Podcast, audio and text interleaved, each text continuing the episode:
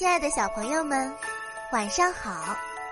欢迎收听由雨田声文出品的《亲亲宝贝晚安故事》，我是主播木怡姐姐。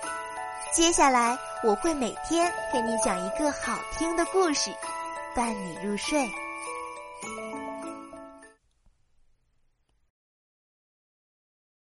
今天我们要讲的故事是一个小孩儿。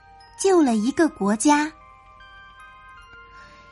低地之国荷兰是个奇特的国家，全国有一半的土地低于海平面，或者跟海平面一样高。很多土地都是通过人工填海形成的。人们先在海里建造堤坝，然后用风车把堤坝里的海水抽干，就形成了一块陆地。这样的土地占现在荷兰国土面积的五分之一。小男孩查理的父亲负责看守堤坝，查理的母亲每次做好了饭，就让查理给父亲送去。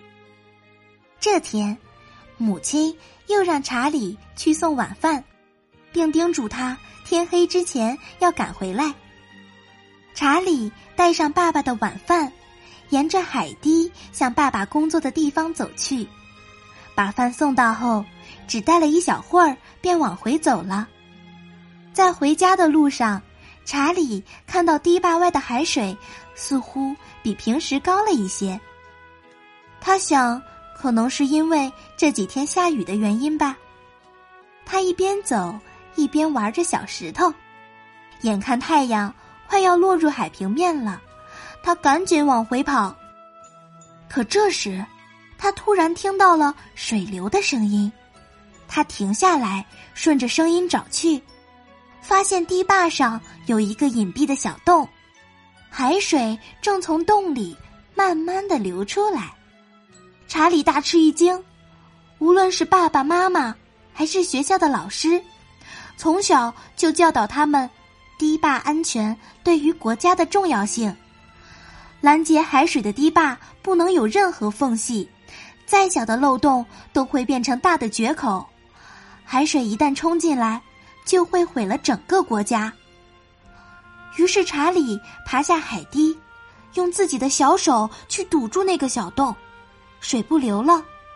看着天越来越黑，查理大声的叫着，吹着口哨，希望能引起人们的注意。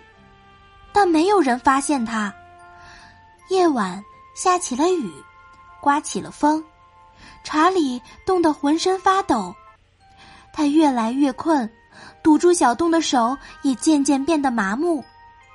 然而，查理不停的对自己说：“坚持住，坚持住，绝不能让海水毁了我们的国家。”就这样，查理整整一夜都在海堤上。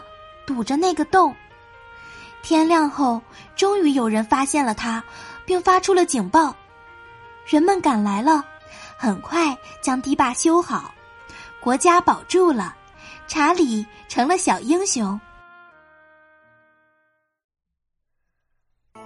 好啦，今天的故事讲到这里就结束啦，晚安，小宝贝们，愿你们每晚。都能甜美入睡。